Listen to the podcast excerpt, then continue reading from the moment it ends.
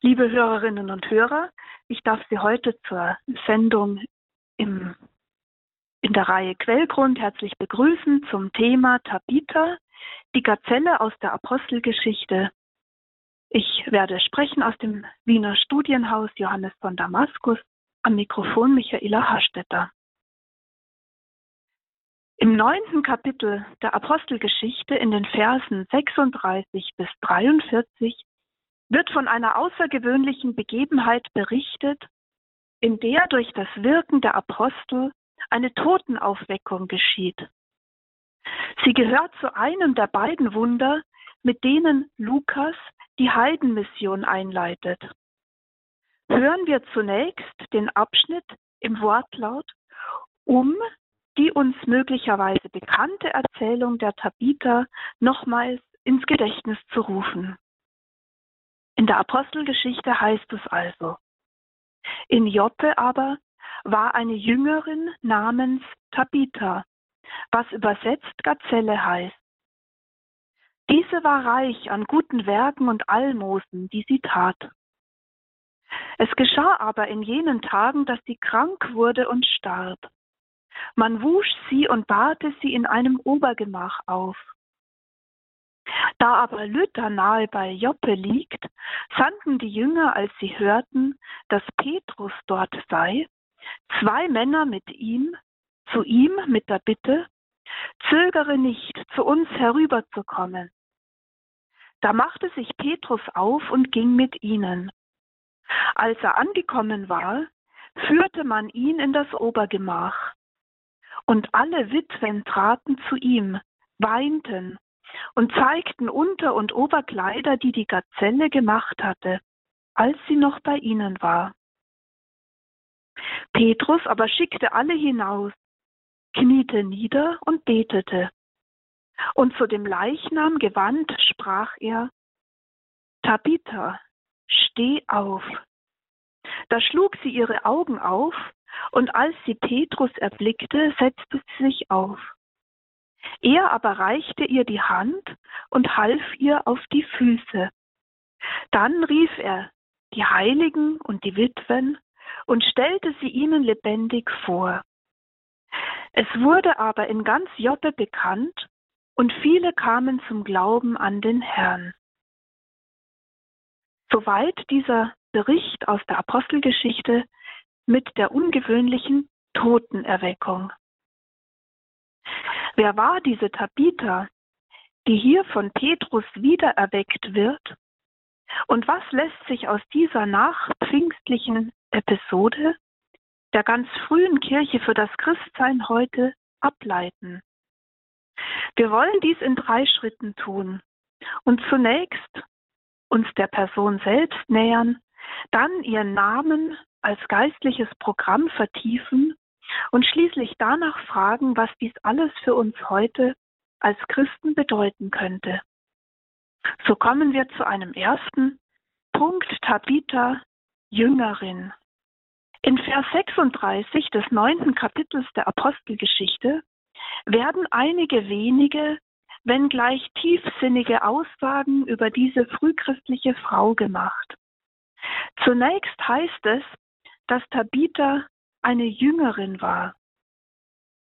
Das Griechische verwendet dafür den Begriff Matetria, also die weibliche Form von Matetes, Jünger, Schüler, wörtlich eigentlich Lehrling. Die Jünger- oder Schülerbezeichnung Matetes in der männlichen Form findet man in der griechischen Antike gewöhnlich im Kontext von berühmten Philosophen, womit ein Meister-Schüler-Verhältnis evoziert wird. Sokrates oder Platon hatten als philosophische Lehrmeister Schüler, die ihnen anhingen. Das Wort Mathetes drückt dabei eine Abhängigkeit des Schülers von einem Lehrer aus, die freiwillig und geplant für Zwecke der Bildung eingegangen wurde. Dabei ist der Meister eine gegenüber dem Schüler an Sachkenntnis überlegene Instanz, während der Schüler sich auf einem Bildungsweg begibt, in dem es um die Übernahme oder Annahme spezieller Kenntnisse, Verhaltensweisen oder auch Erkenntnisse geht. Mit dem Meister-Jünger-Verhältnis kann auch eine ideelle Zusammengehörigkeit zweier Personen ausgedrückt werden, eine innere Gemeinschaft, die Lehrer und Schüler verbindet, die als eine Gemeinschaft zwischen dem geistig Gebenden und einem geistig Nehmenden konstituiert wird. Es ist jedoch kaum anzunehmen, dass Tabitha eine Philosophenschülerin oder Anhängerin war. Vielmehr darf man annehmen, dass Tabitha als Mathetraea in der Kontinuität der Jünger Jesu steht, die Mathetai sind und die von Jesus in eine engere Nachfolge berufen worden sind. Der entscheidende Unterschied zu einer philosophischen Jüngerschaft mit antikem Bildungsideal ist im Falle Jesu, dass das Verhältnis zwischen Meister und Jünger ein ganz persönliches ist, dessen Mitte und Kern, und das ist jetzt anders als bei den Philosophen, nicht eine spezielle Lehre oder Idee ist, sondern die Person Jesu selbst. Mit der Bindung an den Meister Jesu werden alte Bindungen durchbrochen und eine neue, alles übersteigende Bindung aufgerichtet, die vom Jünger einen existenziellen Verzicht um Jesu selbst willen fordert. Uns kommt das Wort in den Sinn zu dieser Jüngerschaft. Wer Vater oder Mutter mehr liebt als mich, ist meiner nicht würdig. Und wer Sohn oder Tochter mehr liebt als mich, ist meiner nicht würdig. Wer nicht sein Kreuz auf sich nimmt und mir nachfolgt, ist meiner nicht würdig. Wer das Leben gewinnen will, wird es verlieren. Wer aber das Leben um meinetwillen verliert, wird es gewinnen. Ein Exeget hat diese besondere Bindung zwischen dem Meister Jesu und seinen Jüngern so formuliert. Die Art der Berufung des Jüngers und die Abhängigkeit von Jesus, die sich aus der Berufung ergibt, hat endlich zur Folge, dass es im Leben des Jüngers nichts gibt, was sich abseits von Jesus und seinem Leben vollzieht, dass sie vielmehr mit ihrem ganzen Leben in seine Gemeinschaft hineingezogen werden. Da Jesu Weg ihn zum Kreuz führt, so hat der Eintritt in seine Gemeinschaft als sein Mathetes die Verpflichtung zum Leiden zur Folge, das letztlich zum Zeugnisgeben von Jesus selbst wird. Der Jünger Jesus verkündigt also nicht selbst, sondern den Meister. Er bleibt ein Leben lang an ihn rückgebunden. Dass nun Tabitha aus der Apostelgeschichte mit der weiblichen Form Matetria Jüngerin genannt wird, stellt sie als Frau in eine besondere Relation zu Jesus als ihrem Meister.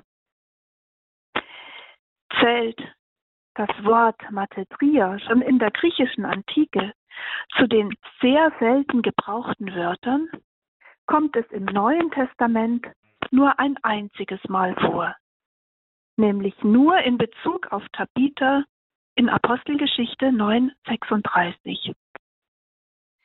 Diese Bezeichnung als Jüngerin hebt damit Tabitha als eine besondere Frauengestalt der frühen Christenheit hervor, die ihr eine enge Jesus-Beziehung bescheinigt, der ihr eigentlicher und einziger Meister war und sie in der Jesus-Nachfolge situiert.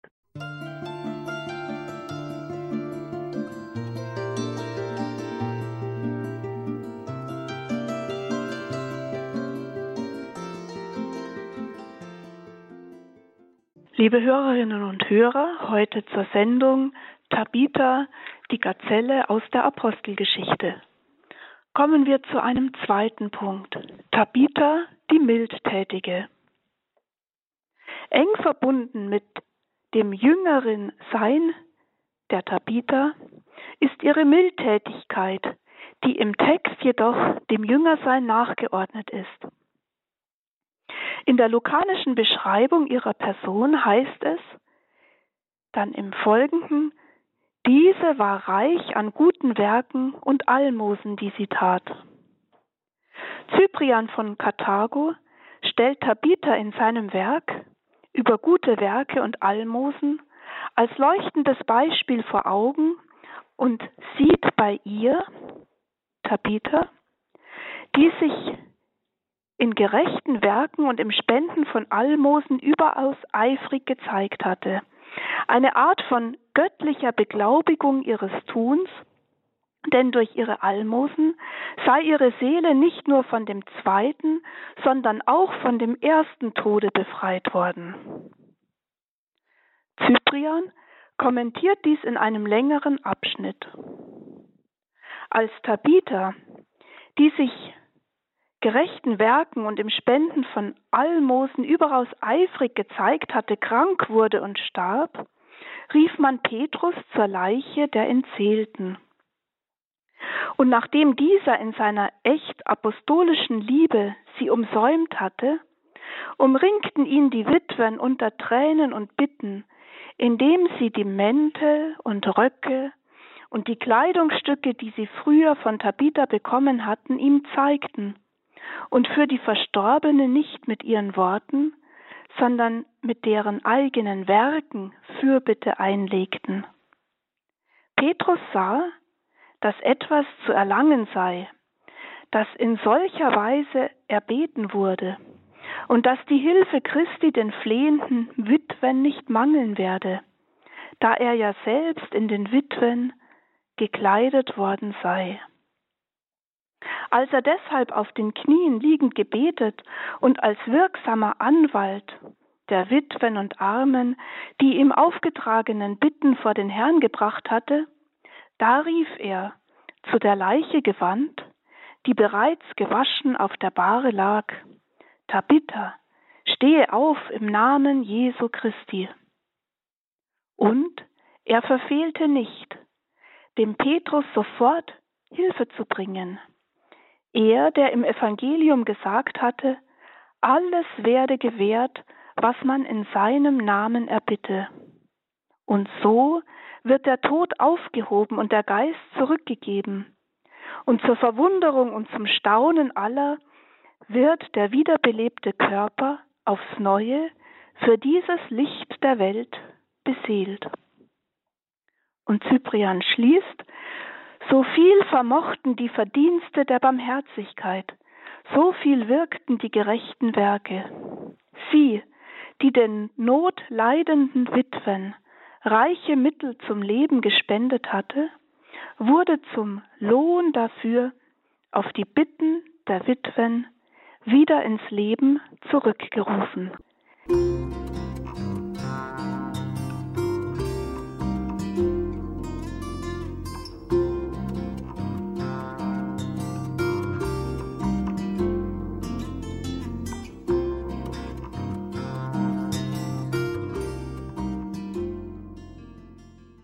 Liebe Hörerinnen und Hörer, gehen wir weiter in unserer Quellgrundsendung Tabitha, die Gazelle aus der Apostelgeschichte und kommen zu einem dritten Punkt, nämlich Tabitha, Gazelle. Zwischen den beiden Aussagen im neunten Kapitel der Apostelgeschichte, dass Tabitha Jüngerin war und zugleich mildtätig, wird im Vers 36 ihr Name eingeschlossen eingeschoben und übersetzt. Ich lese den Vers vor. In Joppe aber war eine Jüngerin namens Tabitha, was übersetzt Gazelle heißt. Diese war reich an guten Werken und Almosen, die sie tat. Das aramäische Wort Tabitha für Gazelle war den Adressaten der Apostelgeschichte wohl nicht mehr geläufig, weshalb Lukas es auf Griechisch mit Dorcas Gazelle wiedergibt. Man mag an dieser Stelle fragen, woher der Name Gazelle für diese frühchristliche Frau motiviert gewesen ist. Gazellen sind gemeinhin langbeinige, schlank gebaute Steppentiere, die sich sprunghaft fortbewegen und als schnelle Langstreckenläufer mit ausgeprägtem Durchhaltevermögen bekannt sind. Es gibt wohl kaum etwas Lebendigeres als eine springende Gazelle. Wenn sie zum Sprung ansetzen, fliegen sie mehrere Meter fast schwerelos durch die Luft, kommen sanft auf und setzen mit ihren geschmeidigen dünnen Beinen zum nächsten Sprungflug an. Möglicherweise war Tabitha aus der Apostelgeschichte eine Frau von besonders schlanker Figur, mehr vielleicht noch eine flinke und ausdauernde Näherin, wird doch berichtet, dass sie für die Witwen Unter- und Oberkleider genäht hatte. Neben dieser wörtlichen Leseart des Namens Tabitha Gazelle drängt sich aber mit einer geistigen Lesart der Schrift unter der Berücksichtigung des Prinzips der Concordia Testamentorum der Einheit von Altem und Neuem Testament eine noch tiefer liebende Dimension des Namens auf. Im alttestamentlichen Hohelied, dem Lied der Lieder, ist die Gazelle ein Attribut für den Freund oder Bräutigam. Gleich dreimal wird darin der Geliebte mit einer Gazelle verglichen. Horch, mein Geliebter, sieh da, er kommt, er springt über die Berge, hüpft über die Hügel. Der Gazelle gleich, mein Geliebter, dem jungen Hirsch. Hohelied 2, 8 bis 9. Dann, wenn der Tag verweht und die Schatten fliehen, wende dich, mein Geliebter, der Gazelle gleich oder dem jungen Hirschen auf den Bertha-Bergen. Hohelied 2,17 und schließlich am Ende Flieh, mein Geliebter, der Gazelle gleich dem jungen Hirsch auf den Balsambergen. Hohelied 8, 14. Schon die früheste christliche Auslegungstradition der Kirche hat den Freund und Geliebten des Hohen Liedes auf Christus bezogen, die Braut und Geliebte abwechselnd auf die Seele und die Kirche. Auf diese Weise haben die Väter in dem Gazellen gleichen über die Berge und Hügel springenden Freund ein Bild für Christus gesehen, was in besonders schöner Weise bei Ambrosius hervortritt.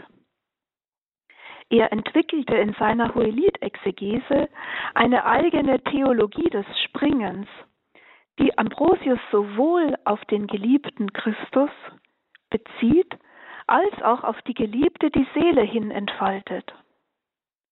Christus, der Geliebte, so schreibt Ambrosius, kommt nicht nur herbei, sondern tut das eilends, springend über die Berge, hüpfend über die Hügel. Wie kommt er gesprungen? Nach dieser Frage nach dem Wie des Sprungs entfaltet Ambrosius eine Christuszentrierte Sprungkette durch die Heilsgeheimnisse, die die geistliche Fantasie nicht nur herausfordert, sondern bis heute nichts an Frische verloren hat. Also fragt Ambrosius, wie kommt er gesprungen? Und er antwortet, mit einer Art Sprung kam er in die Welt. Er war beim Vater, kam in die Jungfrau und hüpfte aus der Jungfrau in die Krippe. In der Krippe lag er und leuchtete vom Himmel her. Er stieg in den Jordan hinab, auf das Kreuz hinauf, er stieg in das Grab hinunter, erhob sich vom Grab und saß zur Rechten des Vaters. Von dort aus stieg er wie ein junger Hirsch, der nach Wasserquellen lechzt, zu Paulus hinab und umleuchtete ihn und sprang auf die Kirche über, welche Bethel heißt, Haus Gottes. Die Berufung des Paulus bedeutete nämlich die Stabilität der Kirche. Soweit Ambrosius aus seiner Schrift De Isaac vel Anima. Mit diesen Bildern hat Ambrosius gleich eine ganze Sprungfolge des gazellengleichen Bräutigams entworfen. Der Sohn Gottes springt aus dem Schoß des Vaters in den Schoß der Jungfrau, vom Schoß der Jungfrau in die Krippe. Von der Krippe springt er in den Jordan hinunter, vom Jordan springt er ans Kreuz hinauf und vom Kreuz springt er hinunter ins Grab und schließlich springt er vom Grab zurück hinauf in den Schoß des Vaters, wovon er dann auf die Erde zurückspringt zum Christenverfolger Saulus, der durch den göttlichen Sprung ein Paulus wird und gleichsam selbst zur Gazelle, da er in seiner Bekehrung auf die Kirche überspringt, die Kirche in seinem Springen auferbaut und ihr Festigkeit verleiht. Die kühne Sprungfolge der göttlichen Gazelle setzt sich nach Ambrosius gewissermaßen in den Christen fort, die vom göttlichen Sprung berührt selbst Springende werden. Man könnte sagen, die dadurch Christus Gazellen werden und so dem göttlichen Wort in ihrem Umfeld gleichsam Sprungkraft verleihen, damit es auch auf andere überspringen kann.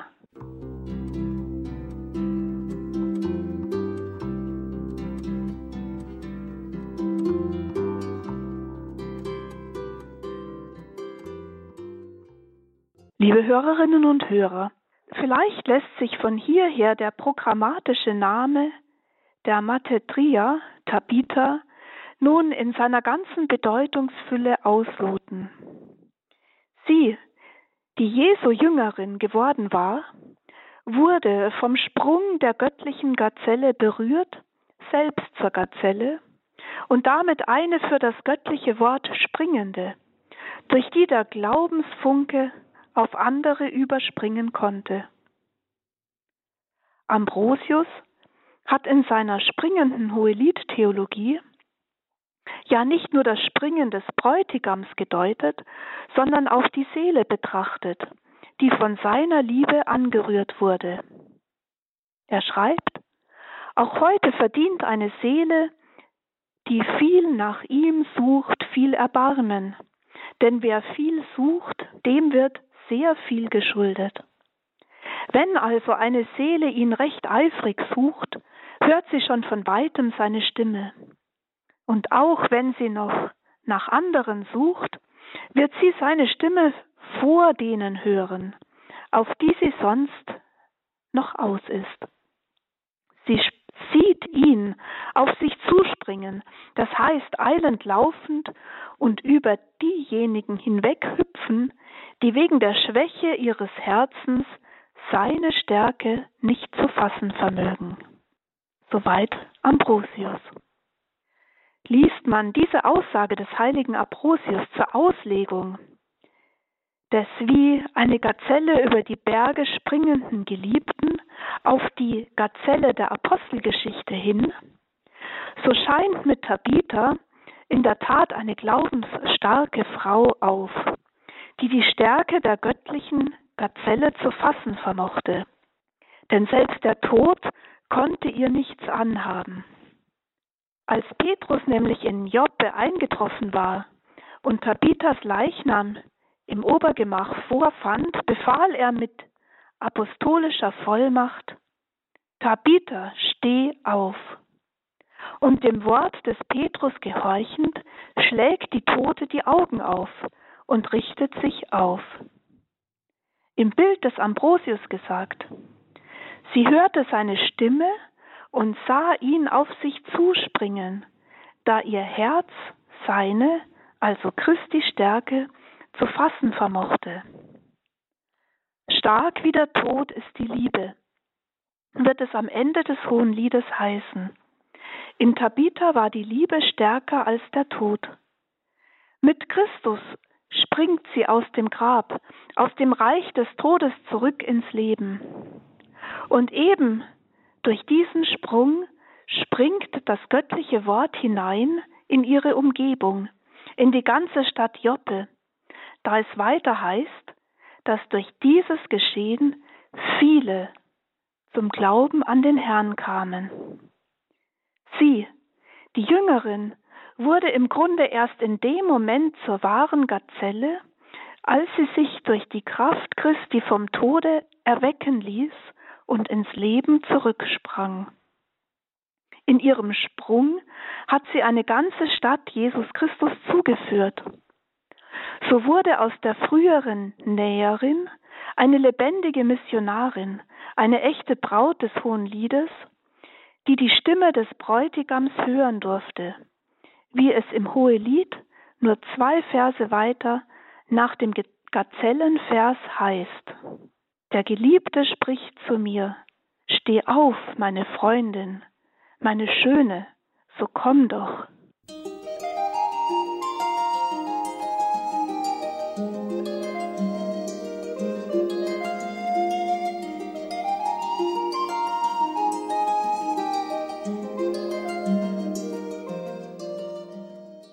Liebe Hörerinnen und Hörer, kommen wir in unserer Sendung Quellgrund zum letzten Gedanken, die Gazelle Tabitha, eine beispielshafte Christin. Wir könnten uns an dieser Stelle nun fragen, was das Ganze mit uns und unserem Glaubensleben zu tun haben könnte. Schon Jüngerinnen waren in der Heiligen Schrift selten, noch seltener Totenerweckungen. Und Tabitha gehört zu den ganz wenigen Personen, die aus dem natürlichen Tod ins natürliche Leben zurückspringen durften. Ambrosius hat in seiner Hohelied-Auslegung des Steh auf, komm, meine Geliebte, einen für alle singbaren Ton angeschlagen, wenn er das sagt. Steh auf, komm, meine Geliebte, bedeutet, Erhebe dich von den Genüssen der Welt, erhebe dich vom Irdischen und komm zu mir, die du bislang dich mühst und beladen bist. Weil du dich um Weltliches sorgst, übersteige die Welt, komm zu mir, ich habe die Welt überwunden. Komm herbei, schon Schmuck von der Herrlichkeit des ewigen Lebens, schon Taube, nämlich mild und sanft, schon erfüllt von geistlicher Anmut. Soweit Ambrosius. In der neueren exegetischen Forschung wird mit Recht betont, dass Gottes Kraft, wie es das Beispiel der Gazelle Tabitha zeigt, nicht nur an der Grenze von Leben und Tod, sondern auch über diese Grenze hinaus wirksam ist und Rettung schenkt. Ich zitiere hier einen Exegeten. Die Bezeichnung Tabithas als Jüngerin, sagte dieser, nehme vorweg, was im Folgenden näher geschildert wird, ihre tätige Existenz als Christin. Tabithas Name drückt Vitalität und Behendigkeit angesichts bedrohlicher Umweltsituationen aus. Zugleich ist der Name ein Vorverweis darauf, dass das Thema Leben und Tod eine identitätsprägende Funktion für die Protagonistin hat. Und schließlich habe sich Tabitha als Gerechte erwiesen, indem sie Dinge tat, die dem Mangel der anderen abhalfen. Mittels ihrer gerechten Werke, die Anfertigung der Kleider, habe Tabitha die Witwen nicht nur vor Kälte geschützt, sondern auch deren wie auch ihren eigenen Status aufgewertet. Ein drittes Moment, das wir bislang noch wenig in den Blick genommen haben, ist das Handeln des Petrus an Tabitha. Im Apostel Petrus als Gesandter an Christi Stadt wird Tabithas Christusbeziehung greifbar. Aus ihrer Christusbeziehung baut sich eine ihr bislang vermutlich noch nicht greifbare Petrusbeziehung auf, wobei Petrus an Tabitha nicht aus eigener Kraft handelt, sondern auf die Kraft Christi vertraut. Denn Petrus spricht nicht einfach das Steh auf in autonomer Eigenmächtigkeit, sondern erst nachdem er die Knie gebeugt und gebetet hatte. Dass er für den Gebetsakt alle anderen aus dem Sterbezimmer hinausschickt, mag seinen Gehorsam zur Weisung Jesu über das Gebet ausdrücken, der die Jünger gelehrt hatte. Du aber, wenn du betest, geh in deine Kammer, schließ die Tür zu, dann bete zu deinem Vater, der im Verborgenen ist. Dein Vater, der auch das Verborgene sieht, wird es dir vergelten. In der Verborgenheit des Gebetes wirkt Gott durch das flehentliche Bitten des Petrus Kraft der Auferstehung Christi das Wunder der Totenauferweckung. Petrus ist dann auch die erste Person, die sich den Augen der wiedererweckten Tabitha zeigt, worauf sie sich aufsetzt und von seiner Hand aufrichten lässt. Das göttliche Wort weckt sie auf, die menschliche Hand richtet sie auf. Beides wirkt zusammen und erst beide zusammen, göttliches Wort und menschliche Hand, göttlicher Weckruf und die menschliche Berührungsgeste führen Tabitha zurück ins Leben. Die Tote darf wieder als Gazelle springen. Sie hat der Liebe getraut, sie hat ihr vertraut, ihm vertraut, den Sprung gewagt. Als Gazelle war sie Echo geworden, der Liebessprünge Jesu Christi, der für uns bis ans Kreuz ging um für uns ins Leben zu springen, für uns und mit uns. Denn nach Papst Benedikt ist Christi Auferstehung eben mehr als nur das Mirakel einer wiederbelebten Leiche. Christi Auferstehung ist anders.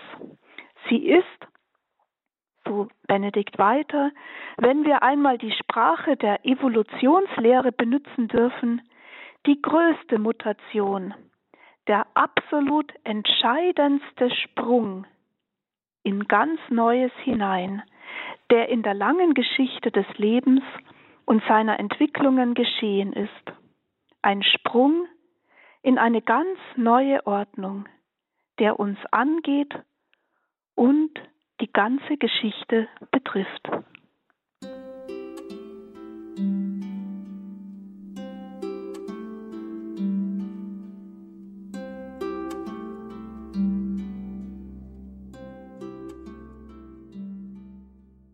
Tabitha, die Gazelle aus der Apostelgeschichte, war das Thema von Professor Dr. Michaela Hastetter, ordentliche Professorin für Pastoraltheologie und Religionspädagogik am Internationalen Theologischen Institut in Trumau und Gastprofessorin an der Hochschule Heiligenkreuz.